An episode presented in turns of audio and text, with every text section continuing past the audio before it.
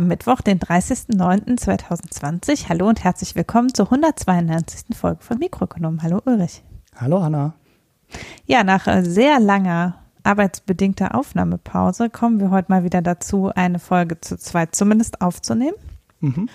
Äh, deswegen sind auch einige der Sachen, die wir heute besprechen, schon ein, zwei Wochen alt, wie zum Beispiel der erste Hinweis, den wir haben. Denn äh, zu Markus und meiner Unterhaltung über das BGE, die schon etliche Wochen her ist, haben wir noch einen Nachtrag bekommen per Audiokommentar von Peter, der uns auf zwei Ungenauigkeiten hingewiesen hat. Und zwar einerseits, dass die Studie über drei Jahre und nicht über ein Jahr läuft. Ein Jahr ist wie bisher das, also die Studie läuft über drei Jahre. Der Verein, mein Grundeinkommen jetzt, zahlt bisher immer über ein Jahr Grundeinkommen aus. Also das ist, was die bisher tun. Jetzt haben sie ja diese Förderung von ganz vielen finanziert erhalten und die Studie selber evaluiert also über drei Jahre die Grundeinkommensausschüttung. Und dann äh, haben wir über Wohngeld und Hartz IV gesprochen. Und da hat Peter noch ergänzt, dass eben das Wohngeld nicht auf Hartz IV draufgeschlagen wird, sondern äh, die Miete wird extra bezahlt und muss nicht mit der Hartz IV-Zahlung beglichen werden. Also wird nicht aufgeschlagen, sondern die Miete wird extra überwiesen. Mhm. So viel als Nachtrag zu unserer Besprechung der BGE-Studie vom DW. Da, ansonsten haben wir nur die üblichen allgemeinen Hinweise, nämlich der, dass wir einen Newsletter haben, den der Marco Brav alle zwei Wochen verschickt. Den Link packen wir in die Show Notes. Wir freuen uns nach wie vor sehr darüber, dass wir zahlreich unterstützt werden äh, mit Spenden, Premium-Abos und äh, Daueraufträgen und freuen uns natürlich noch mehr, wenn wir noch mehr unterstützt werden. Und wir freuen uns auch immer sehr, wenn wir von unseren Hörerinnen und Hörern was zurückbekommen im Sinne von Kritik, Lob oder Hinweisen, so wie Peter das gemacht hat. Könnt ihr uns zum Beispiel einen Audio, Audiokommentar per Mail schicken oder auch einen Kommentar als Schrift an mh.mikroökonomen mit oe.de. Ähm, man kann natürlich auch nach wie vor auf der Website unter den jeweiligen Folgen kommentieren, uns auf Twitter oder Reddit oder Facebook unter @mikroökonomen finden. Und äh, wie immer der Hinweis, auch wenn ich das schon 20 Mal probiert habe, werde ich über Kommentare nicht benachrichtigt. Ähm, und deshalb antworte ich auf Kommentare auf der Website immer mit sehr großer Verspätung, wenn irgendeiner der Kollegen mich darauf hinweist. Man kann mich aber auch einfach selber auf Twitter darauf hinweisen, dass ich mal gucken soll, dass da ein Kommentar für mich ist. ja, dann mache ich das auch, dann beantworte ich das auch. Aber ich kriege das halt nicht mit. Multiplattform-Kommentare, ja. Ja, wir haben insgesamt zu dem BGE ja auch einiges an Kommentaren über Twitter bekommen und auch noch ein bisschen diskutiert. Also da hat sich die Diskussion auf Twitter auch nachher noch ein paar Tage gezogen.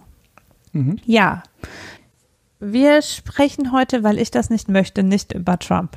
Ulrich ja. wollte sehr gerne über Trump sprechen. Kurz, kurz, weil ich fand ein paar Takes waren komisch, aber wir sprechen nicht drüber. Schade. Müsst ihr genau. mich auf Twitter fragen, was ich dazu sagen wollte. Redet doch auf Twitter oder Facebook oder. genau, Facebook auf dieser rechtsradikalen Plattform. Äh, mit, über Trump und ich muss da nicht mitreden. Ich bin schon deprimiert genug davon, dass Herbst ist. Nein, es wird heute übrigens etwas chaotisch, nur dass alle schon mal drauf eingestellt sind. Ulrich hat nämlich nichts, keinerlei Ressourcen, die er sonst für den Podcast braucht. Wir machen jetzt quasi doppelten Blindflug. Ich sehe Ulrichs Notizen nicht und Ulrich sieht meine Notizen nicht, sodass wir jetzt völlig überrascht davon sein werden, worüber wir sprechen und auch vielleicht nicht sicher sind, in welcher Reihenfolge. Aber wir tun unsere, unser Bestes, um trotzdem zu einer einigermaßen zusammenhängenden Folge zu kommen. Ja, es wird, es ist eine Stunt, Stunt-Folge heute. Genau, wir machen das heute hier alles aus dem Stand, ohne irgendwelche Vorbereitungen. Also wir haben uns beide vorbereitet, aber uns darüber nicht ausgetauscht. Das ist sozusagen ähm, Double Blind. Ja. Ja. Und ich habe außerdem in den letzten drei Wochen haufenweise Dinge, über die ich sprechen wollte, wieder vergessen. Ich habe jetzt einfach das rausgesucht, worüber ich zuletzt sprechen wollte. Und fange an, es sieht mir auch ein bisschen so aus, als ob wir eine Corona-Themenfolge mal wieder hätten heute. Mhm. Und ich fange mal an mit einem Nachklapp zu, und nein, nicht Nachklapp, eigentlich einer Nachbesprechung quasi der Corona-Soforthilfen, die im März und April und Mai ausgeschüttet worden sind. Ähm, da gab es ja ein sehr umfangreiches Soforthilfenprogramm der Bundesregierung und dann nochmal aufgedoppelt oder ergänzt durch Soforthilfen der Bundesländer. Äh, insbesondere für kleine Selbstständige, also für Solo-Selbstständige, freischaffende Künstler und kleine Unternehmen bis zehn Mitarbeiter. Dem Ziel eben die, die von Schließungen betroffen zu waren, über diese äh, betroffen waren, über diese Schließungszeit zu retten. Das Ganze wurde ja ergänzt durch Kurzarbeitsmöglichkeiten für Unternehmen, die eben nur eingeschränkt arbeiten konnten. Aber die, die geschlossen waren, konnten eben diese Soforthilfen beantragen. Und das haben auch sehr viele gemacht. Also es gab insgesamt über 2,3 Millionen Anträge, die sich auf die Bundesländer sehr unterschiedlich verteilt haben. Logischerweise, die Bundesländer sind ja unterschiedlich stark besiedelt und mit Wirtschaft ausgestattet. Insbesondere aber haben die Bundesländer auch unterschiedlich viel noch draufgelegt an Soforthilfen, sodass vielleicht das auch weniger oder mehr attraktiv war. Der Antragszeitraum war im April und Mai. Die Länder haben zum Teil eben noch andere Förderprogramme parallel laufen gehabt, auch zum Teil länger. Und es wurden insgesamt über 15 Milliarden Euro ausgeschüttet in diesem Soforthilfeprogramm. Durchschnittlich pro Betrieb zwischen 6.000 und 9.000 Euro.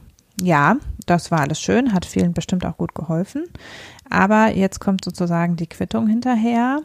Es war schon etwa ab Juli klar, dass viele Unternehmen werden was zurückzahlen müssen. Äh, das hat mit verschiedenen Dingen zu tun. Einerseits ist in manchen Ländern einfach ein Pauschalbetrag ausgeschüttet worden und nicht nach Bedarf, der Bedarf geprüft worden und dann angepasst äh, also zum Beispiel in Nordrhein-Westfalen, gab es eben eine Staffelung nach Betriebsgröße, konnte man 6.000, 9.000 oder 15.000 Euro bekommen. Aber es kann ja sein, dass man gar nicht Verluste in dem Umfang hatte oder zumindest nicht kompensationsfähige Verluste in diesem Umfang hatte. Ähm, das ist vorab nicht geprüft worden, weil es das Antragsverfahren stark verlängert hätte, sondern das wird halt jetzt im Nachhinein geprüft. Also die Einnahmen und Betriebskosten aus dieser Zeit müssen halt jetzt eingereicht werden. Und wenn man eben dann nicht entsprechende Kosten hatte, muss man einen Teil zurückzahlen. Das gibt es in einem Teil der anderen Bundesländer auch äh, dass es eben so eine pauschale Ausschüttung ohne Prüfung gab und die Prüfung jetzt nachgelagert ist. Es gibt aber, gab aber auch in etlichen Bundesländern während der Förderphase Änderungen der Bedingungen. Also es ist bis nach der Verkündung dieses Programms ist in manchen Bundesländern noch über Wochen äh, noch nachjustiert worden zu den genauen Rahmenbedingungen, sodass viele auch fehlerhafte Anträge gestellt haben. Also dass viele eben davon ausgegangen sind, dass sie zum Beispiel ihr Arbeitgebergehalt, also ihren, äh, ihren selbst ausgeschüttetes Gehalt mit förderfähig ist. Also sie haben sich selbst ein Gehalt gezahlt und haben das auch in ihre Kosten reingerechnet. Das ging nicht. Überhaupt konnte man Gehälter ja nicht erstatten mhm. lassen, sondern eben nur äh, laufende Kosten während der Schließung, also Mieten, und äh, Standkosten quasi konnte man erstatten lassen. Aber wenn es eine Teilöffnung gab und dann eben doch einen Teilumsatz gab, dann konnte man die Gehälter nicht bezahlen. Auch obwohl vielleicht das kein, man dann Verluste gemacht hat durch, äh, durch die Gehaltszahlung, weil die Umsätze nicht in der Form kamen. Und das war am Anfang nicht so klar, das ist zum Teil mehrfach nachjustiert worden. Und dadurch, dadurch haben eben viele fehlerhafte Anträge gestellt oder hätten gar keinen Anspruch gehabt eigentlich, weil sie als Kosten eben nicht ihre Betriebskosten, sondern ihre Gehälter, die Gehälter ihrer Mitarbeiter angegeben haben und so weiter und so fort.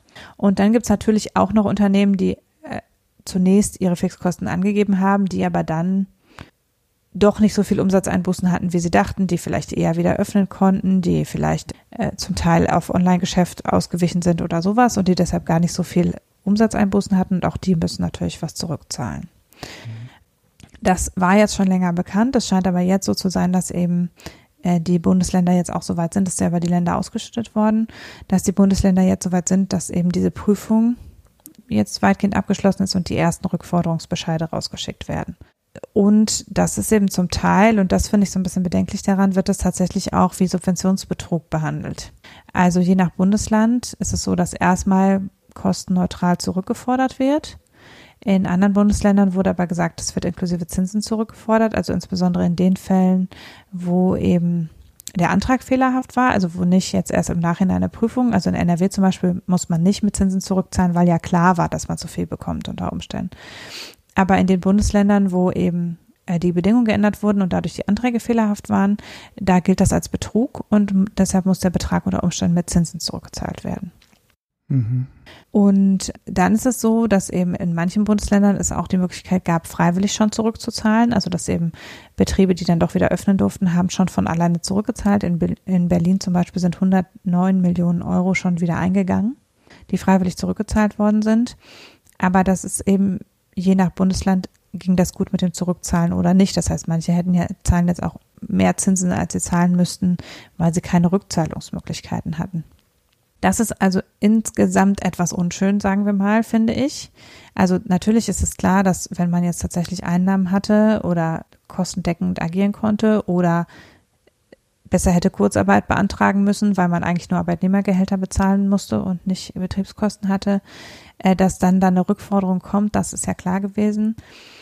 Aber ich finde, dass es schwierig ist, einerseits zum jetzigen Zeitpunkt und dann eben mit diesem, dass es sich um Subventionsbetrug handelt. Also das finde ich schon ein bisschen fraglich, ob das so das richtige Signal ist, wo wir ja noch nicht raus sind aus dieser Delle. Also wo ja viele Unternehmen aufs Jahr gerechneten Verlust machen werden. Mhm. Ja, und, vor allem ähm, diese unbürokratische Vergabe ja. Äh, die wir damals explizit gelobt haben, wird jetzt quasi im Nachhinein wieder eingefangen genau, und äh, bürokratisiert. Äh, ja, und ähm, ne, damals ging es extra darum, wir wollen das Geld äh, früh rausgeben und die Prüfung machen wir erst nachgelagert. Ähm, Gab es zu dem Zeitpunkt natürlich auch schon Kritik dran, weil ja logisch, es war klar, dass da ein paar Leute abgreifen werden, die es eigentlich gar nicht benötigen und vielleicht mhm. auch ein paar Leute betrügen werden, ne, bei der Summe der Anträge äh, nicht zu vermeiden. Aber man wollte das Geld halt ja schnell draußen haben, weil es, die Konjunktur brach halt, äh, ja, die, es ging halt runter. Bang und ähm, die Geschäfte hatten zu und hatten keinen Euro Umsatz mehr von heute auf morgen. Und ja, dann musste man unbürokratisch das Geld raushauen. Aber jetzt dann wieder alles ähm, höchst bürokratisch und mit Betrugsvorwürfen garniert dann ähm, wieder nachzuregeln, ist irgendwie ja, also wenn wir nochmal so eine Krise kriegen sollten, werden sich die Leute dann, werden dann möglicherweise wieder Leute den Antrag nicht stellen, die ihn eigentlich stellen sollten, nur weil sie dann Angst haben, irgendwie Ärger mit dem Staat zu bekommen. Und das ist halt dann für die nächste Krise kein gutes Zeichen. Ja, also ähm, vor allen Dingen war ja auch sehr klar betont von, es handelt sich nicht um einen Kredit, sondern um einen Zuschuss und das kommt ganz unkompliziert und ja, wenn jetzt davon was zurückgezahlt werden muss, ist es unternehmerisch letztlich doch wie ein Kredit. Mhm. Also auch wenn natürlich man vielleicht hätte kalkulieren können, dass äh, man gar nicht Anspruch auf diese volle Summe hat. Natürlich in NRW wussten das alle, aber ich denke, dass eben äh, auch nicht jeder das Geld dann einfach auf die hohe Kante gelegt hat und gesagt hat, ja, jetzt warte ich mal ab, weil die Leute hatten ja Verluste. Und zum Teil ist es eben so, dass ähm, in manchen Bundesländern zählt auch nur, wenn komplett, darf man nur für die Zeit das empfangen, wo kompletter Stillstand war. Also sobald man quasi ein Euro Einnahme hatte in dem Zeitraum, hat man gar keinen Anspruch mehr auf die Soforthilfe. Das ist aber auch von Bundesland zu Bundesland unterschiedlich. Also das ist halt, ja, das ist äh, schwierig und für viele wird sich wahrscheinlich im Nachhinein herausstellen, dass Kurzarbeit besser gewesen wäre, als ganz schließen und diese Soforthilfe zu beantragen zum Beispiel. Mhm. Und das ist ja, was man genau nicht will, dass eben im Nachhinein ähm, jetzt da noch Unternehmen erheblichen wirtschaftlichen Schaden durch diese Rückzahlung erleiden. Und äh, das kann ja dann wieder einen Rattenschwanz an zusätzlichen Problemen äh, nach sich ziehen. Hm.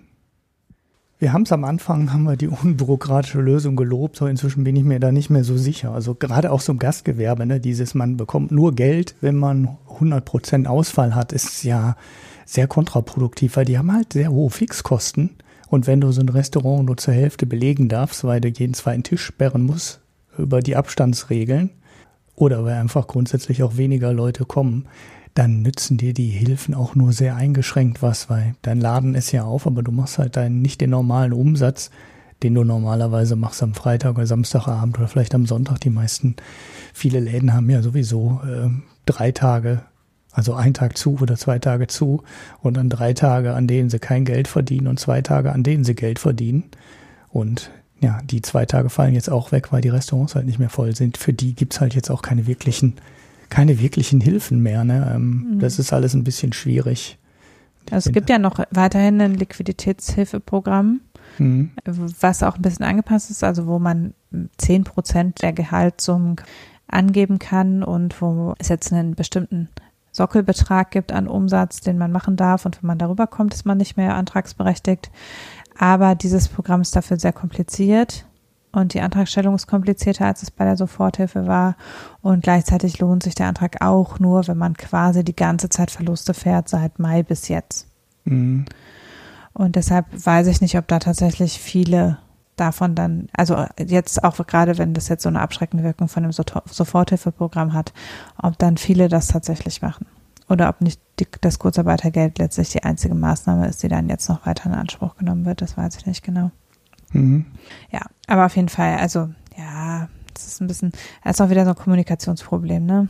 Auch wenn es alles ein bisschen hopp gehen musste, hätte man vielleicht an der einen oder anderen Stelle auch über die Bundesländer einheitlicher kommunizieren können. Ja, das war das, das, das haben wir zum Glück damals schon gesehen, dass das nicht wirklich gut ist, dass das jedes Land selber macht und nach anderen mhm. Regeln macht und manche Bundesländer sind ja sogar noch vorgeprescht. Ne? Also vor den bundesweiten Hilfen gab es dann in manchen Bundesländern schon selbst aufgelegte Programme. Manche haben die bundesweiten aufgestockt und das war wirklich sehr, sehr verwirrend und ja, sowas wird dann auch, wenn du das in jedem Land einzeln machst und mehrfach änderst und äh, viele unterschiedliche Programme auflegst, in den Medien nicht mehr sauber kommuniziert und transportiert, weil es kann eine Tagesschau halt nicht leisten, ne, dass dann für jedes Bundesland jede unterschiedliche Regel zu erklären. Das ist ja bei den Covid-Regeln ähm, dann ähnlich, ne, dass dann jedes Land seine eigene Suppe kocht und ja, dann fällt es halt in bundesweiten Nachrichtensendungen oder in bundesweiten Medien fällt das Thema unter den Tisch. So, das ist einfach so, weil keiner Zeit hat, das für jedes Bundesland einzeln zu erläutern. Ja, und ähm, ich denke halt auch für die Unternehmen, die jetzt, also es ist ja auch ein verwalterischer Aufwand, jetzt quasi sich wieder mit den Rückzahlungen auseinanderzusetzen, sich das nochmal durchzurechnen, zu, zu überlegen, ob man freiwillig schon mal zurückzahlt. Zu einer Zeit, wo man jetzt wahrscheinlich auch betrieblich wieder so viel zu tun hat, dass man das auch nicht mehr eben so macht. Mhm. Also als das Geschäft geschlossen war, war es ja vermutlich noch so, dass die Leute relativ viel Zeit hatten, sich um diese Anträge zu kümmern. Aber jetzt ist es ja für viele so, dass die eher versuchen aufzuholen und auch viel zu tun haben und jetzt sich aber nochmal damit auseinandersetzen müssen, bin ich vielleicht, muss ich vielleicht was zurückzahlen, wie, wie wird das organisiert, soll ich warten, bis ich einen Bescheid kriege oder lieber freiwillig zurückzahlen und solche Sachen, ne? Mhm. Also das ist, ähm, das finde ich insgesamt ein bisschen schwierig, ja.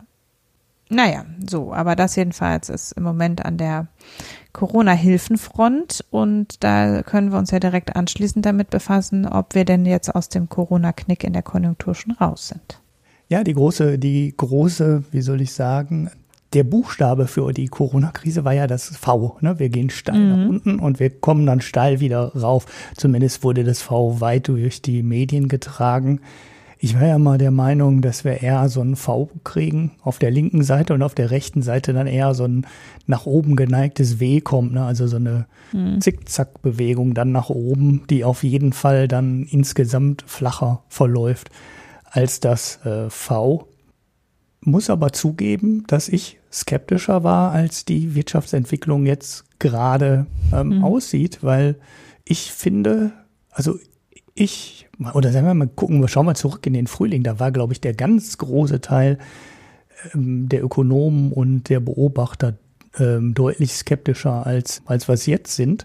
Und das kann man ganz gut auch sehen an der ähm, Studie vom IMK, über die, die es auch schon einen Podcast gibt, den ich aber noch nicht gehört habe, den der Marco ja produziert, mit dem Sebastian Dulin. Und äh, ja, die letzte BIP-Prognose lag bei minus 6,2 Prozent für 2020. Die war aus dem Juni oder Juli, auf jeden Fall aus dem Sommer. Und äh, der jetzige Einbruch oder die jetzige Schätzung liegt bei ne, in Airquotes nur noch minus 5,2 Prozent. Also ist ein, ein satten Prozentpunkt nach oben korrigiert worden in nur ja, drei bis vier Monaten. Das heißt, äh, die Lage und die Einschätzung verbessert sich schon sehr, sehr spürbar. Der Auslöser dahinter ist wahrscheinlich China, in dem Covid überhaupt keine Rolle mehr zu spielen scheint. Also da scheint wieder alles auf Volldampf weiterzulaufen. Ähm, die haben diesen, ja, den Monster-Lockdown gemacht, haben das in den Griff bekommen und ja, da scheint irgendwie alles weiter zu laufen und auch ohne, dass China so riesige Investitionsprogramme aufgelegt hat. Also natürlich hat der Staat auch Geld in die Hand genommen, aber im Vergleich zur Krise 2008, 2009, wo China die Lokomotive der Weltkonjunktur ganz klar war und gerade auch die deutsche Exportwirtschaft aus dem Tal rausgezogen hat, äh, sieht es diesmal gar nicht so unbedingt nach äh, riesigen ähm, staatlichen Programmen aus, sondern ja, die, die, die wachsen halt einfach wieder nach dem ähm, Einbruch am Anfang des Jahres und dem Lockdown, weil sie es im Griff haben und weil offensichtlich auch ja, mit dieser Sicherheit, dass man die Krankheit im Griff hat, also die ist natürlich nicht hundertprozentig, ne, aber die sind, glaube ich, ziemlich zuversichtlich, dass sie es im Griff haben, ist die Investitionsbereitschaft wieder da und äh, das ist ja für eine Wirtschaft immer sehr, sehr ähm, entscheidend, dass die Unsicherheit weg ist. Aber selbst in Europa wo die Unsicherheit ja schon noch spürbar ist, läuft es eigentlich fast besser, als ich erwarten würde, weil die zweite Welle in Corona haben wir ja schon relativ eindeutig, gerade wenn man nach Spanien und nach Frankreich schaut, ist die Situation. Ne? Großbritannien läuft ein bisschen besser, Italien hat es im Griff. Deutschland liegt irgendwo so dazwischen. Ne? Es ist jetzt noch nicht so, so richtig tragisch und ähm, komplett außer Kontrolle. Aber die Zahlen sind eigentlich auch schon relativ hoch dafür, dass jetzt die Erkältungs- und Grippesaison vor der Türe steht. Ist eigentlich so das Basisniveau, mit dem wir jetzt gerade da reingehen, gefühlt eher ein bisschen zu hoch, als ähm, so, dass man sich komplett entspannt zurücklegen könnte. Dafür, angesichts dieser ganzen Situation, ähm, läuft die Konjunktur eigentlich ganz gut. Und vor allem scheint die deutsche Konjunktur das irgendwie nicht so wirklich zu beeindrucken, dass Frankreich und Spanien, was ja für die deutsche Exportwirtschaft schon entscheidende Märkte sind, ja, also eigentlich so kurz vor der Schwelle sind, wieder in Lockdown reinzulaufen und da nochmal richtig stark auf die Bremse zu steigen.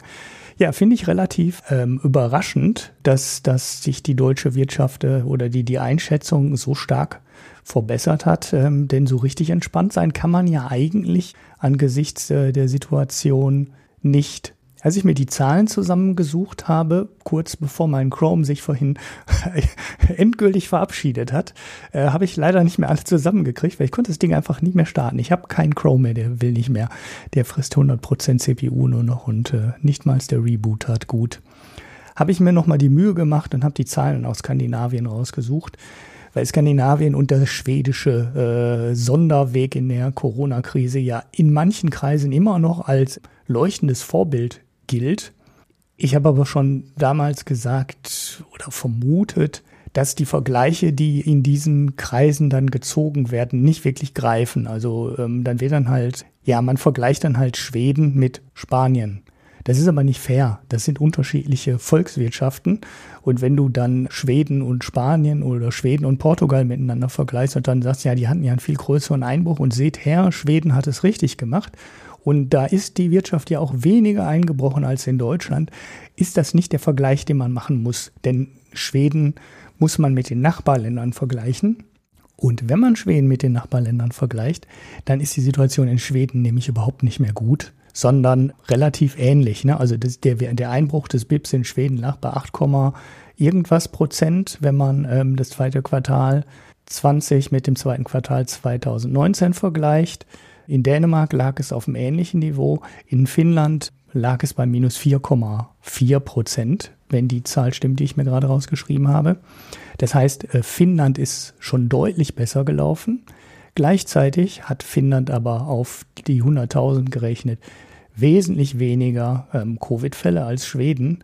Und in Dänemark ist äh, die Anzahl der Covid-Fälle sogar ungefähr bei einem Zehntel. Bei einem ähnlichen Wirtschaftseinbruch. Ne? Also Schweden, ich glaube, Dänemark hatte minus 8,2 Prozent, Schweden hatte minus 8,3 Prozent. Und das eine Land hat diesen Einbruch, diesen angeblich so geringen Einbruch mit zehnmal so viel ähm, Covid-Toten bezahlen müssen. Und mir ist völlig schleierhaft, wie noch irgendjemand davon reden kann, dass das der richtige Weg war, die Krise zu bekämpfen, so wie man es in Schweden gemacht hat. Wenn man es vergleicht, ne, äh, wir haben uns in Europa geht es ja im Vergleich immer noch ganz gut, ne, wenn man jetzt äh, mal in andere Länder schaut oder wenn man mal äh, weltweit schaut, also in, in China ist es natürlich auch wieder alles ähm, im Lot, aber in manchen Ländern wütet Corona ja noch wirklich schlimm. Du hast da eine, einen schönen, also den Artikel habe ich auch gesehen, habe mich gewundert und habe gedacht, das ist doch mhm. alt. Dass die UN jetzt feststellt, wir werden ganz viel der positiven Entwicklung, die wir weltweit sehen konnten, also vor allem dem Rückgang der extremen Armut ähm, in 2019, 2020 wieder einbüßen. Ja, und es würde dann fünf, sechs, acht Jahre der positiven Entwicklung möglicherweise kosten. Aber das ist doch eine alte Studie, oder? Äh, ja, die Studie ist aus Juni. Die äh, über, also glaube ich, dass es die ist. Tatsächlich ist es ja so, ich ärgere mich ja immer ein bisschen, weil auf äh, Massenmedien ja keine Quellen verlinkt werden. Mhm. Es gab diese Woche im Economist und auf der Tagesschau-Seite und auch ein Feature auf Bayern 2, glaube ich, wo jeweils eine sogenannte UN-Studie äh, zitiert wurde, dass nach der eben die Auswirkungen auf die globale extreme Armut erheblich groß wären. Und die einzige Studie, die ich dazu finden konnte, die ein, aus dem UN-Kontext kommt, ist aber aus Juni. Mhm. Ich bin jetzt nicht sicher, ob die vielleicht noch mal in einem anders veröffentlicht worden ist oder so diese Woche, weil im Juni gab es dazu halt einen Blogpost und das Paper war als Working Paper verfügbar. Kann sein, dass es jetzt irgendwo anders nochmal publiziert worden ist und es deshalb jetzt nochmal hochgekommen ist. Aber ich habe im Juni ja nicht darüber gesprochen, von daher können wir ja jetzt darüber sprechen, äh, weil es hat nicht an Aktualität verloren. Also es ist prinzipiell so, zunächst mal muss man richtig stellen, dass es sich nicht um eine UN-Studie handelt, sondern um eine Studie der United Nations University, also von Ökonomen und Sozialwissenschaftlern, die an der United Nations University im Moment als Fellows tätig sind.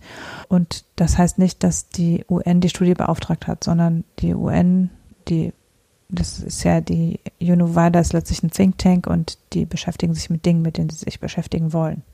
Mhm. Das nur so zum Fehlzitat, äh, was da jetzt immer aufpoppt. Aber jedenfalls, es ist eine Studie von der gerade Resident Fellows an der United Nations University und ähm, die kommen eben, die haben berechnet, wie sich die ähm, insgesamt der das Coronavirus auf die gesamte Armutsinzidenz weltweit auswirkt. Also wie viele zusätzliche Menschen unter die extreme Armutsschwelle von 1,9 Dollar pro Tag fallen und wie viele unter die Existenzminimumsschwelle der Weltbank von derzeit 5,5 Dollar pro Tag und kommen auf erheblich hohe Zahlen. Also was sie sagen, was sie herausfinden ist, dass zusätzlich bis zu nee, über eine Milliarde Menschen ähm, können äh, eben in extreme Armut fallen könnten und 500 Millionen Dollar pro Tag Einkommensverlust äh, der Effekt sein könnte. Und ich, mir fehlt so ein bisschen, also ich habe mir die Studie angeguckt, wir können die auch verlinken, mir fehlt so ein bisschen die Mechanismen, die dahinter sind, weil ich glaube, dass sie halt nur das basieren auf den gerade existenten Einkommensreduktionsschätzungen, also dass sie eben sagen, es gibt eben Szenarien mit fünf 10 oder 15 Prozent Einkommensverlust für die jeweiligen Länder und das wird dann umgerechnet auf Basis der Einkommensverteilung in Armutsquoten. Das heißt, es geht nicht so sehr um in der Studie um die Wirkungsweise, also warum äh, insbesondere die Armen betroffen sind, sondern es wird praktisch simuliert, was passiert, wenn eben diese Länder besonders stark betroffen sind von den Einschränkungen, von den wirtschaftlichen Einschränkungen und von den Effekten der Krise wie kann sich das dann auswirken auf die extreme Armut. Aber das, was Sie halt herausfinden an Auswirkungen auf die extreme Armut, wäre ein äh, Zurückwerfen des Erreichten bei der Armutsreduktion um 20 bis 30 Jahre. Mhm. Also, dass eben um 20 bis 30 Jahre, die letzten 20 bis 30 Jahre, die wir erreicht haben, dass die extreme Armut sich kontinuierlich verringert hat, würden halt mit einem Schlag quasi wieder aufgeholt. Mhm. Ja, in der Grafik im Economist ist der Effekt nicht ganz so krass. Also ich würde mal so abgelesen eher so auf fünf Jahre tippen. Also die sagen, glaube ich, bei der extremen Armut ähm, sind es so, naja, 100, 150 Millionen Unterschied. Also statt, wobei dann ein Teil aus dem ähm, nicht weiter stattfindenden Rückgang passiert. Ne? Also der Trend halt der Trend ist halt mhm. positiv und die Grafik zeigt weiter nach unten. Geht so jetzt gefühlt so von 650 Millionen in Richtung 570 Millionen. Dafür geht dann halt an einer anderen Stelle wie eine Schere das auseinander. Ne? Also da, wo früher ein sinkender Trend war, hast du jetzt halt wieder einen Sprung nach oben. Und mhm. dann entsteht dann so eine Lücke von 150, 200 Millionen Leuten gegen der normalen Fortschreibung des Trends und äh, der aktuellen Entwicklung, die dann prognostiziert wird bei 5% äh, Wachstumsrückgang oder 8% Wachstumsrückgang, was aber natürlich auch schon sehr extreme Zahlen sind. Ne? Also 240 bis äh, 490 Millionen, dann ja, oder 70 bis 100 mhm. Millionen this year ähm, ist die ähm, Aussage. Dann, ähm, ja, das sind dann halt auch oft dann Sachen, die sich ja länger durchfressen. Ne? Also man, das ist so ein Effekt, den man relativ, der häufig ja auch unterschätzt wird, ne? dass so Brüche in Lebensläufen nicht so schnell weg sind. Ne? Also die bleiben dann halt äh, lange und äh, es dauert lange, bis das wieder aufgeholt wird, wenn so eine Krise irgendwo dazwischen kommt, weil das ganze Lebensläufe durcheinander wirft. Ja, also ich glaube, dass im Economist nur dieses kleine und mittlere Szenario von 5 und 10 Prozent Einkommensreduktion und nicht das 20 Prozent Szenario. Ähm, naja, 5 und 8 steht hier in der Grafik drin, ja. Okay, mhm. ja, also die haben ähm, noch ein 20 Prozent Szenario, also 20 Prozent Rückgang des äh, Pro-Kopf-Einkommens. Mhm. Und da ist natürlich klar, das ist halt ein riesiger Effekt. Also damit, damit hast du halt auch den gesamten Entwicklungseffekt für diese Länder von Jahrzehnten zurückgenommen. Ja. Ne? Wenn du von 20 Prozent pro Kopf Einkommensreduktion ja. ausgehst. Ja. Aber jedenfalls, äh, selbst in dem 5%-Szenario, was vermutlich realistischer ist, oder 10% von mir aus, sind es eben zusätzlich 80 Millionen Menschen weltweit, die unter 1,90 Dollar fallen und 124,4 Millionen Menschen weltweit, die fünf, unter 5,5 Dollar fallen. Mhm. Und also zusätzlich. Und dann liegt man eben bei dann am Ende weit über drei Milliarden, die dann unter fünf unter 5,50 Dollar liegen und fast einer Milliarde, die unter 1,90 Dollar sind. Mhm. Und eigentlich ist ja, also 2020 war ja das Ziel eigentlich für Eradication, also um komplette, die extreme Armut, also unter der 1,90 Dollar Linie, sollte eigentlich nach den äh, Development Goals bis 2020 vollständig ausgeräumt sein. Das haben wir sowieso nicht geschafft. Mhm. Aber ähm, es ist eben, also der Status quo ist da sowieso nicht gut, aber es ist eigentlich einiges erreicht worden und es wäre im Moment realistisch bis 2030. Und das schafft man dann eben auf keinen Fall. Mhm. Ja, das hat, hat so ein bisschen verschiedene Gründe. Das eine ist natürlich, dass man sich klar machen muss, etwa drei Viertel der im Moment hinzukommenden neuen Fälle sind in Entwicklungsländern. Also wir reden ganz viel über Spanien und Frankreich und die USA, aber letztlich die Mehrzahl der Neuerkrankten ist im Moment in Entwicklungsländern. Ähm, wir verlinken gerne nochmal das Ex, den exzellenten Überblick von Our World in Data, der eigentlich immer ähm, einen sehr gut auf dem Laufenden hält. Und da kann man sehen, dass eben im Moment Indien und Brasilien halt bei weitem die Neuinfektionszahlen anführen und dass es auch in einigen Ländern in Südostasien, zum Beispiel Indonesien, weiterhin bergauf geht. Also in, in Brasilien, in Indien, in Indonesien, es gibt ganz viele Länder, wo die Kurve immer weiter bergauf geht, also wo es keine Erholung gab. Das ist natürlich der eine Punkt, dass eben einfach diese Länder insgesamt erheblich mehr sowieso schon von den Infektionen betroffen sind. Dann, dass die Gesundheitssysteme sehr viel schlechter darauf ausgelegt sind, dass sie ein massives Undertesting haben. Das ist ja von Brasilien, hört man, das, äh, kriegt man das ja noch so mit, dass die eben mehr als zehn, teilweise mehr als 20 Prozent positive Tests haben. Das ist ja, das deutet ja darauf hin, dass die unglaublich äh, zu wenig testen. Und dadurch ist natürlich eine Eindämmung nicht möglich und es explodiert einfach überall. Indien hatte lange eigentlich eine ganz gute Strategie. Die haben sehr früh schon mit so Schnelltests angefangen und haben sehr viel experimentell auch das, was sie nicht sozusagen über PCR-Tests lösen konnten, versucht irgendwie anders einzufangen. Aber auch in Indien ist es halt irgendwann außer Kontrolle geraten, weil es einfach äh, so viel zu wenig getestet wurde. Indien hat aber immerhin nur positive Testzahlen von um die drei bis fünf Prozent. Also das Undertesting ist nicht so stark, wie es im Moment in Indonesien und in Brasilien ist zum Beispiel. Ja, und wobei man für Brasilien gibt es auch nicht mal zuverlässige Daten darüber, wie viele Tests positiv sind, weil Brasilien das auch noch alles unter der Decke hält und nicht mehr berichtet an die Vereinten Nationen und so weiter. Also es ist alles äh, einigermaßen schrecklich. Und äh, dann gibt es natürlich in diesen Ländern auch keine Möglichkeit der Kompensation in irgendeiner Form, weil es, weil eben ein großer Teil des Einkommens im informellen Sektor generiert wird, wo der Staat nicht mal, wenn er wollte, Möglichkeiten hätte zu helfen weil es ja der informelle Sektor ist. Das heißt, niemand kann ja sagen, ich nehme jetzt aus meiner informellen Tätigkeit so und so viel weniger ein und möchte jetzt staatliche Hilfe. Das funktioniert halt einfach nicht. Ähm, das heißt, es gibt natürlich, ja, es ist ja nicht nur Schwarzarbeit, ne? es ist ja Subsistenzlandwirtschaft ja. oder ähm, eben Tauschwirtschaft. Ne? Das ist einfach, äh, also, und auch da bricht natürlich was ein, wenn eine Arbeitskraft wegfällt. Ne? Wenn Leute krank sind oder sterben, dann fallen Arbeitskräfte weg und dann steht die Familie da. Mhm. Und wenn jemand äh, Tage bis zum nächsten Krankenhaus laufen muss und da auch nur unzureichend versorgt wird und dann Wochen braucht, bis er überhaupt wieder nach Hause kommt, auch dann ist eben einfach in der Zeit fehlt halt die Arbeitskraft. Und dann sind natürlich auch äh, von den, von den Auftragsrückgängen aus den entwickelten Ländern in der Textilindustrie zum Beispiel sind ja, gab es ja massive Auftragsrückgänge.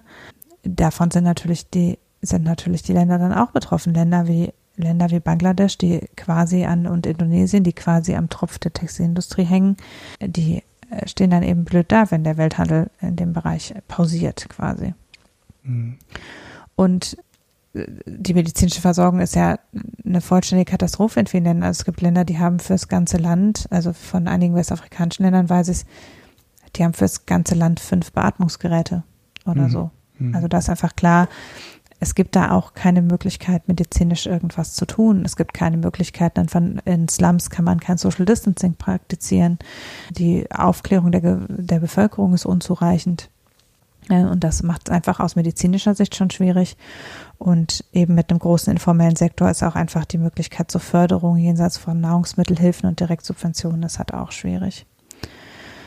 Ähm, ja, so. Und dadurch ähm, über diese Wege trifft es eben die Entwicklungsländer härter als die entwickelten Länder, zusätzlich dazu, dass die Fallzahlen höher sind und dass eben jemand, der kurz über der Armutsschwelle steht, auch besonders prekär ist, sofort betroffen zu sein. Also es gibt halt keine Ersparnisse, keine Rückhaltsmechanismen oder sowas, sondern dann ist halt vorbei. Hm. Und es steht ja auch noch im Raum, wie gerecht oder ungerecht jetzt die Möglichkeit, an Medikamente zu kommen und an Impfstoffe zu kommen, ausfallen wird. Also auch die Langfristfolgen können halt erheblich sein, wenn der Zugang zu Impfstoffen zum Beispiel nicht ordentlich geregelt ist. Mhm. Ja, klar. Da gibt es ein bisschen Hoffnung äh, weil es von den äh, von einem großen Zusammenschluss von Staaten ein Projekt gibt, das quasi freie Impfdosen für Entwicklungsländer finanziert. Deutschland beteiligt sich da jetzt auch dran, ist heute, glaube ich, in der Presse gewesen, dass Deutschland letztlich mit 100 Millionen Euro an diesem COVAX-Fonds ähm, beteiligt, der dafür gedacht ist, eben Impfdosen aufzukaufen und Entwicklungsländern auszugeben. Aber trotzdem weiß man nicht, also es ist ja schon nicht klar, wie unter den Industrieländern die Aufteilung eines potenziellen Impfstoffs laufen wird und wer da überhaupt die Hand drauf hat. Ja, da werden die Ärmsten wohl am wenigsten von abbekommen. Wobei Indien ja immerhin eine relativ gute Pharmabranche hat mhm. oder eine gute Pharmaindustrie hat, ja. die auch zum Teil darauf basiert, dass sie die Patente einfach nicht berücksichtigt haben. Ne? Es äh, manchmal halt auch gut, äh, wenn man auf so Sachen nicht so viel gibt, wenn man arm ist und kein Geld hat, dann äh, ja, dann sagt man halt, wir sind ein großer Markt und bitte gib uns mal die Patente für Generika, damit wir das als Generika dann selber herstellen können.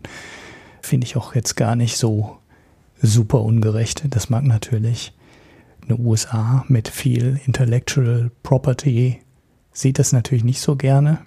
Äh, das war ja auch schon mal Thema da in den ganzen, ähm, in den ganzen Handelsstreitigkeiten. Thema, dass die Inder da nicht so richtig Rücksicht drauf nehmen ähm, in, in, der Pharmabranche. Aber jetzt im, in dem Covid-Fall könnte das für die halt auch ähm, einen deutlichen Nutzen entfalten und ja, müssen wir mal schauen. Die, die, der Gates ist ja mit seinen ganzen Sachen nicht so richtig durchgedrungen. Ne? Der wollte ja mal ähm, den Impfstoff entwickeln hat er auch gesagt, mhm. er baut sechs Fabriken dafür ähm, und dann gucken wir mal, welche davon fertig wird ähm, und den richtigen Impfstoff produziert. Hört man in letzter Zeit irgendwie nichts mehr von. Ähm, die Namen, die da jetzt rumgereicht werden, sind eigentlich alles oft sehr bekannte Pharmaunternehmen oder halt ein paar Startups natürlich, die jetzt besonders eine neue Technologie haben oder besonders agil sind. Aber ja, von diesem Gates äh, hört man irgendwie nichts mehr. Schauen wir mal. Vielleicht chippt er uns dann doch alle nicht. ja, wobei ähm, die natürlich, es ist ja klar, dass es ähm, eine Vielzahl an, am Ende wird es ja nicht einen Impfstoff geben. Mhm.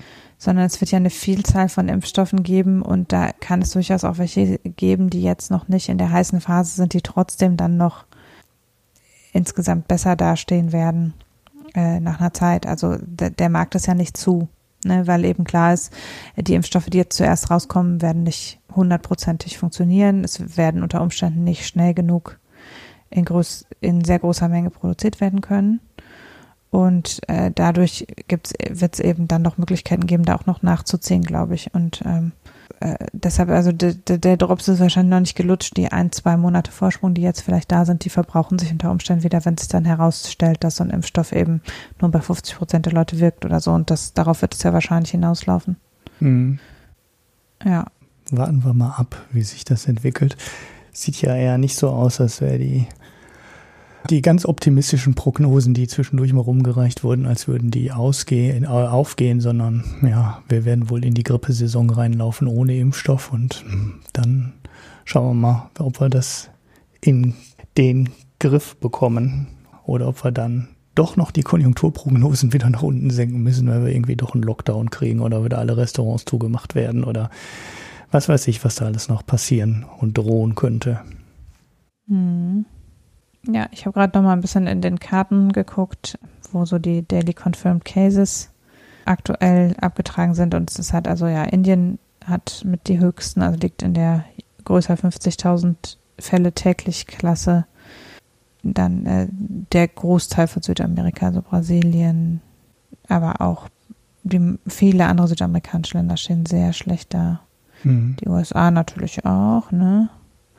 Und Spanien Frankreich im Moment auch. Also äh, da ist es insgesamt so, dass eben jetzt sich das, das springt ja immer so, ich den Eindruck. Also, ne, es sind so regional unterschiedlich und dann kommt wieder eine andere Region. Aber in Brasilien zieht es sich halt jetzt schon echt lange durch, muss man sagen. Also da ist es wirklich fürchterlich. Aber auch äh, in Afrika, die, wo es Daten gibt. Ne, Südafrika sieht auch nicht gut aus. Also in Afrika gibt es halt viele, wo es überhaupt keine Testdaten gibt. Was Afrika ist in der Statistik weitgehend weiß. Ne? Hm. Südafrika ist ja ein Ausreißer als einziges ja. Land, wo, wo es überhaupt halbwegs verlässliche Zahlen gibt. Ja. ja. Russland sieht auch nicht so richtig gut aus, muss ich sagen. Aber gut, also da hat man jedenfalls, da wird auch ein bisschen drüber geguckt im Moment, weil alle eben so mit sich selbst beschäftigt sind. Aber da wird, da wird auch was zu tun sein. Also das äh, kann, darf man auch nicht vernachlässigen, dass das auch einen erheblichen Langfristeffekt, so wie bei uns natürlich auch vieles einen Langfristeffekt hat, hat es auf die weltweite Einkommensverteilung auch einen langfristigen Effekt. Das kann man schon absehen. Mhm ja, die reichen ja. Länder sind halt robuster in der Beziehung. Genau. Logischerweise. Wir können halt sowas ab und können uns da wieder rausstrampeln und das gilt eben für viele andere Länder nicht. Naja, und wir haben halt auch, zum, wir haben zum Beispiel einen Staat, der sich zu Minuszinsen Geld für Konjunkturprogramme leihen kann. Ne? Und mhm. äh, wenn man dann schaut, was die oft an der Schwelle zur Insolvenz stehenden Staaten, schwachen Staaten in Afrika oder Südamerika machen können, die können halt nichts dagegen machen. Also wirklich absolut gar nicht. Ähm, ich habe die Zahlen jetzt leider nicht äh, zur Hand. Das könnte man eigentlich auch nochmal als eigenes Thema irgendwann in eine der nächsten Folgen ziehen. Der generelle ähm, Verfall der Ratings und der äh, Qualität der Staatsschulden in vielen Entwicklungsländern, weil das ist ähm, ja, das betrifft ja nicht nur die Unternehmen. Ähm, ich weiß gar nicht, ob wir das Thema mal hier reingetragen haben in den Podcast. Ähm, die Unternehmensanleihen, die Qualität hat sich ja in der Krise auch massiv äh, verschlechtert. Aber in, auch bei den Staatsschulden ist es halt ähnlich und da gibt's halt, da, da wird's halt auch Argentinien war jetzt, naja, Argentinien hätte es wahrscheinlich auch, äh, schafft es ja auch ohne Covid alle, wie viel, sieben Jahre im Durchschnitt eine Staatspleite hinzulegen. Da sind wir letztes Mal, haben wir da Ärger für gekriegt, dass wir gesagt haben, dass Argentinien immer dauernd pleite geht. ja, das waren dann doch eine zweistellige Zahl. Ähm. ja. Ähm, vor allem äh, der Vergleich mit Deutschland ist ja halt auch ganz lustig. Ne? Also Deutschland hat ja auch nicht jetzt gut, ähm, wenn man dauernd Weltkriege vom Zaun bricht, dann geht man halt auch und die verliert, dann geht man halt auch dauernd pleite. Staatspleiten sind ja gar nicht so selten am Ende, ne? Wenn du das äh, auf die deutsche mhm. Geschichte hochrechnest, ist das auch nur eine zwei. Äh, also eigentlich haben wir eine mehr als äh, ähm, im Jahrhundert halt mehr als eine. Also es ist gar nicht so, so der super Ausreißer, so eine Staatsschuldenkrise. Und jetzt in Afrika, es ist ja schon ein bisschen reagiert worden, ne? die ähm, gibt ja Schuldenerlasse und Moratorien wieder für die für ein paar Länder von der Weltbank aus, aber ähm, trotzdem ist, äh, zieht es natürlich die Gesamtqualität nach unten. Die kommen, bekommen halt kein Geld mehr am Kapitalmarkt oder wenn, dann müssen sie zweistellige Zinssätze dafür bezahlen. Und äh, ja, das ist halt unmöglich. Das kriegen die nie im Leben refinanziert. Und Deutschland kriegt sogar noch Geld ähm, vom Kapitalmarkt und von den Kapitalanlegern geschenkt, dass Deutschland dann Schulden macht. Und das zeigt, wie weit es auseinanderklafft zwischen den reichen Ländern und den armen Ländern. Hm. Ja, da ist auch, also ich, ich, wir hatten ja eine Verschuldungskrise Ende der 90er Anfang der 2000er und ähm, ich habe den Eindruck, da kommt, da, da kommt jetzt wieder was nach, also so nach 20 Jahren sind wir jetzt wieder an einer Schwelle, wo man eben jetzt wieder auf die Verschuldung nochmal verstärkt drauf gucken muss. Mhm. Obwohl sich ja an der Schuldenvergabe schon was getan hat. Also an der Vergabepraxis, gerade bei Staatsschulden, ist ja schon gearbeitet worden. Aber das nützt halt nichts äh, am Ende, wenn eben auch viele dann aus verschiedenen Gründen sich auch im Kapitalmarkt hoch verschuldet haben. Hm. Aber ähm, ich kann ja noch mal Herrn Müller loben. Er, ist, er hat jetzt eh schon seinen Rücktritt angekündigt. Jetzt ist es auch äh, ja, also unser Bundesentwicklungsminister, der sich durch ähm, erstaunliche äh, Aktivität hervortut, ist auch federführend bei einem drei Milliarden Euro Corona-Sofortprogramm für äh, Entwicklungsländer. Damit ist Deutschland der viertgrößte Geber oder der drittgrößte, der drittgrößte Geber genau für Gesundheitsinvestitionen in Entwicklungsländern derzeit. Und da gibt es halt ein Programm, wo es eben um insbesondere, das hat ein bisschen Schwerpunkt auf Flüchtlingsregionen mit einem kleinen politischen Beigeschmack, also mhm.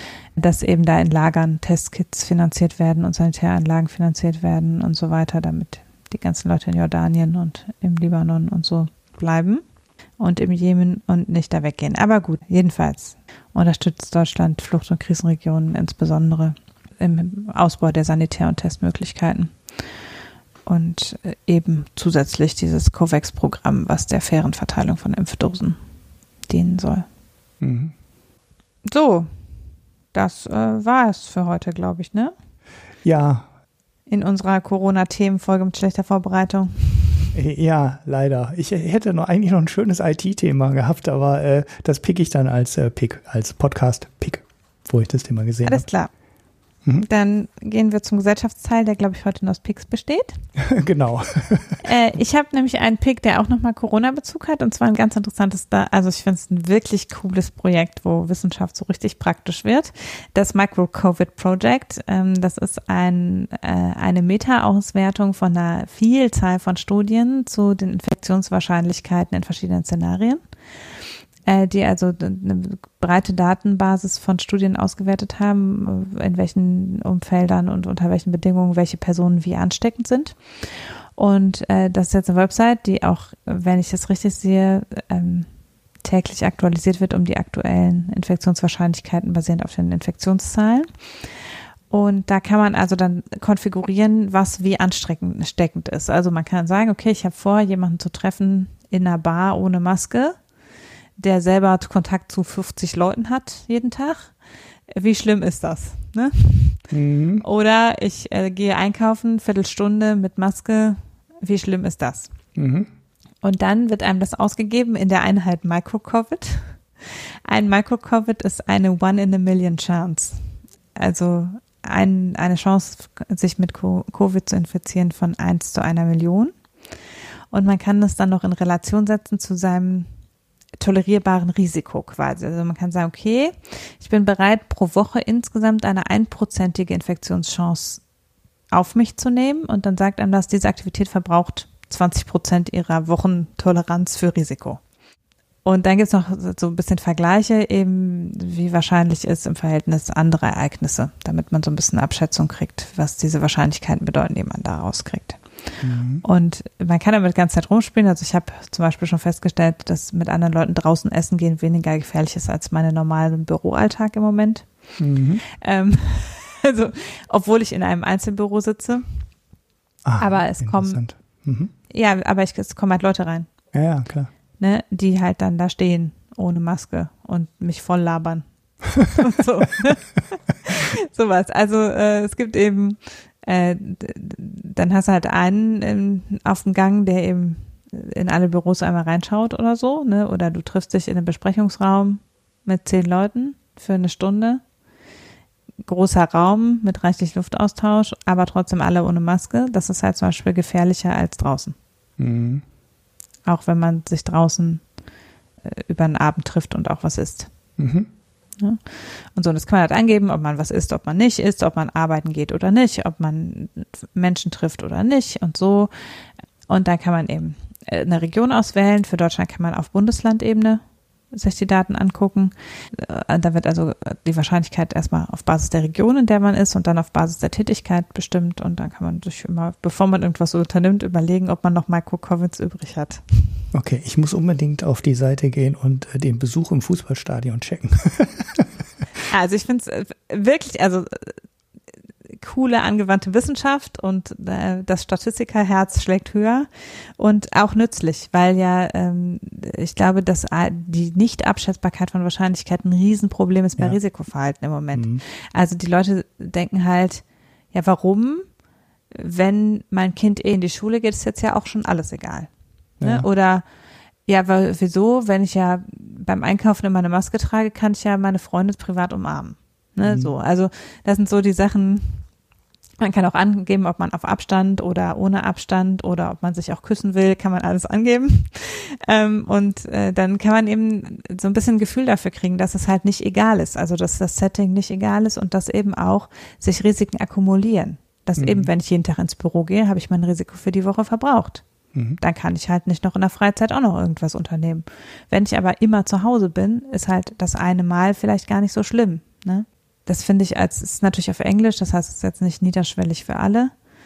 Aber ich finde es schon insgesamt eine enorm gute Bestrebung, das greifbarer zu machen. Mhm. Und auch einem am Ende dieses Gegrübel, was kann man sich jetzt leisten, was kann man sich nicht leisten, schon so ein bisschen äh, in Relation zu setzen, zumindest.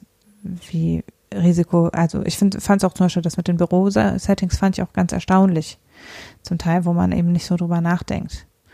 Und allein schon dieser Prozess, dass man gefragt wird, trifft die andere Person vier Leute, acht Leute, mehr Leute, geht sie arbeiten oder nicht arbeiten, dass man halt auch merkt, okay, es hängt halt auch daran, wen ich treffe. Mhm. Nicht nur, dass ich prinzipiell Leute sehe. Ne? Mhm. Ja. ja. Also gefällt mir sehr. Ja, sehr schön. Ich habe eigentlich auch, ich habe eine Leser, äh, eine Leser, ich habe eine Hörerinnenfrage, also eine Frage an die Hörerin. Ähm, weil ich habe nämlich ein Thema, das ich, wo, das ich eigentlich hier gerne gebracht hätte, aber ich finde nur Pressezusammenfassungen darüber, ähm, die reichen mir nicht. Das ist diese, das hast du bestimmt auch mitbekommen, ähm, die ähm, Aktion von Penny, den Warenverkaufspreis eines Produkts auszuweisen. Ne? Also deren Preis, den ein Produkt kosten müsste, wenn alle Warenkosten in den Preis reingerechnet worden wären. Mhm. Wir denken da heute relativ häufig im, im Zeitalter der Klimakrise an CO2, aber wir haben natürlich noch andere Kosten, die da reinlaufen, ne? Wasserverbrauch mhm. und so weiter, Degradation von Land, ähm, alles Mögliche kann man sich ja da vorstellen. Und ich wüsste mal gerne, welche dieser, wie die Ökonomen das so schön nennen, Externalitäten in dieser Berechnung drinstecken. Weil da kommen ja dann halt so Sachen raus, dass ähm, ja ähm, konventionell hergestellte Lebensmittel äh, deutlich teurer sein müssten, die ähm, Bioprodukte ja halt nur ein bisschen mehr und der Preisunterschied, der zwischen den beiden Klassen ist, würde deutlich schrumpfen, wenn alle Warenkosten in den Produkten drinstecken würde. Ähm, ich, ich finde, ich war auch schon auf dem Institut, ähm, die das berechnen. Ne? Also das kommt aus so einem Wirtschaftsinformatik-Fachbereich ähm, irgendwo von der Uni. Das habe ich jetzt wieder vergessen. Aber ich weiß, ähm, da steht irgendwas hinter. Wir haben eine große Datenbank und da sammeln wir das und so weiter. Aber ähm, so, so ein wissenschaftliches Paper, wo das mal genauer beschrieben wird, also wo mal gesagt wird, was da alles drin wird, fände ich mal ganz interessant. Da würde ich das vielleicht mhm. ja auch noch mal als Thema in den Podcast tragen. So war mir das ein bisschen dünn, um da wirklich drüber zu reden. Das ist dann aber eine, ein Fragenpick. Dafür haben wir ja dann auch Hörerinnen, die dann vielleicht zufällig äh, mehr über das Ding äh, wissen und wie das äh, berechnet wurde. Mein eigentlicher Pick ist ähm, ein Podcast, auch mit einem Thema, den ich hier fast reingetragen hätte, weil er super interessant ist. Und das ist dieser Nvidia ARM Merger der mhm. in, in zwei Richtungen total interessant ist. Der ist aus der technischen Sicht total interessant, weil ähm, ja, Nvidia stellt ja Grafikkarten her, das, das wissen wahrscheinlich die meisten. Nvidia ist aber auch der wahrscheinlich weltweit führende Hersteller von ähm, Spezialchips für künstliche Intelligenz. Also jeder weiß, dass man auf Grafikkarten auch viele dieser Prozesse laufen lassen kann. Die stellen die Dinger aber auch speziell für Rechenzentren her. Ne? Also wenn du wirklich im großen Stile KI-Algorithmen durchrechnen willst und riesige Datenmengen da reinpipen willst, dann kaufst du dir halt so Monsterteile von Nvidia, die ja heute quasi die Spezial-Supercomputer sind, äh, wie man sie in den 80ern, ja wahrscheinlich die ganze Zeit immer hatte, die Supercomputer, aber halt speziell ausgerichtet auf ähm, KI-Algorithmen. Und wenn du das ähm, zusammenpackst mit dem führenden Hersteller von Mobilprozessoren, die ja demnächst auch in ganz normalen Desktop- und Laptops stecken werden, bei der Firma Apple, dann hast du eigentlich für alles, was in der IT wichtig ist, nämlich CPU, Grafikkarte und KI-Unterstützung, demnächst ein Hersteller, der das alles liefern kann. Und dieser Hersteller heißt nicht Intel, dieser Hersteller heißt nicht AMD. Das ist aus dieser technischen Sicht total, ein total interessanter Merger. Das ist aber auch im Rahmen oder im Zusammenhang mit den ganzen äh, Wirtschaftsstreitigkeiten zwischen den USA und China und China und Taiwan, ne, weil äh, Nvidia ist ja eine Firma mit Sitz in Taiwan auch total interessant und da könnte jetzt auch passieren, ähm, dass die Chinesen diesen Merger überhaupt nicht lustig finden oder die USA den Merger nur erlauben, äh, wenn die Technologie nicht an China auch gehen darf und da gleichzeitig Sanktionen verhängt werden für die ARM-Technologie und so weiter. Also da gibt's super viele Spekulationen in dem Bereich und das Thema ist aber in einem Slate Money Podcast ganz gut beleuchtet. Das ist, ähm, habe ich ein paar Mal schon mal gepickt, ähm, Slate Money. Und ähm, es ist, glaube ich, zwei Wochen alt, die Folge. Und die machen immer drei Themen, so in einer Dreiviertelstunde, Stunde ungefähr. Drei, drei Themen und Nvidia ist dann halt eins dieser drei Themen in der Folge. Da wird das ganz gut beleuchtet. Das ist dann mein Pick, diese Slate Money Podcast Folge, wen das Thema dann inter äh, interessiert. Mhm.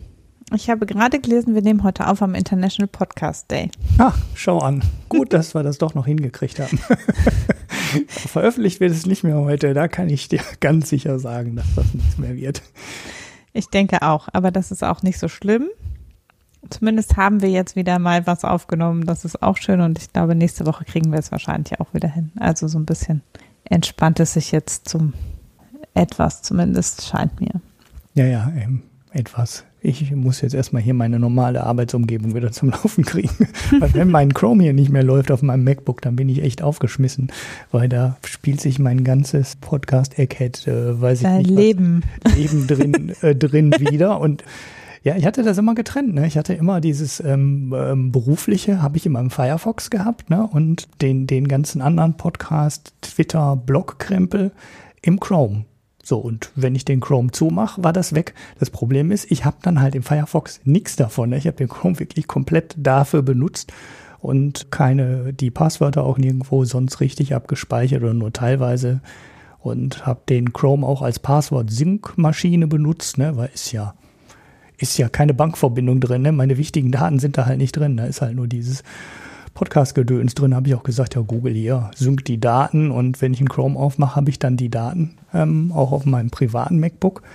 Äh, das will, irgendwie nicht mehr, keine Ahnung. Ich muss es mal ohne Extensions wahrscheinlich versuchen oder so. Äh, vielleicht ist die das, weil ich habe ihn gerade mit nur einem leeren Tab geöffnet und der hat sich wieder weggehängt, was äh, kein gutes Zeichen ist irgendwie. Mhm. Nun gut, äh, erfahren Sie also nächste Woche, wie es mit Ulrichs Ob der ITler einen blöden Browser zum Laufen kriegt. Nein, äh, wir danken ganz herzlich für das Zuhören. Es ist äh, eher knapp und kurz geworden diese Woche, aber wir wollten auf jeden Fall wenigstens mal wieder ein Lebenszeichen von uns geben. Bedanken uns auch für äh, Kommentare und Rückmeldungen und natürlich für positive Bewertungen und Weiterempfehlungen und wünschen euch insgesamt alles Gute für die Woche und bis dahin. Tschüss. Bleibt gesund. Tschüss.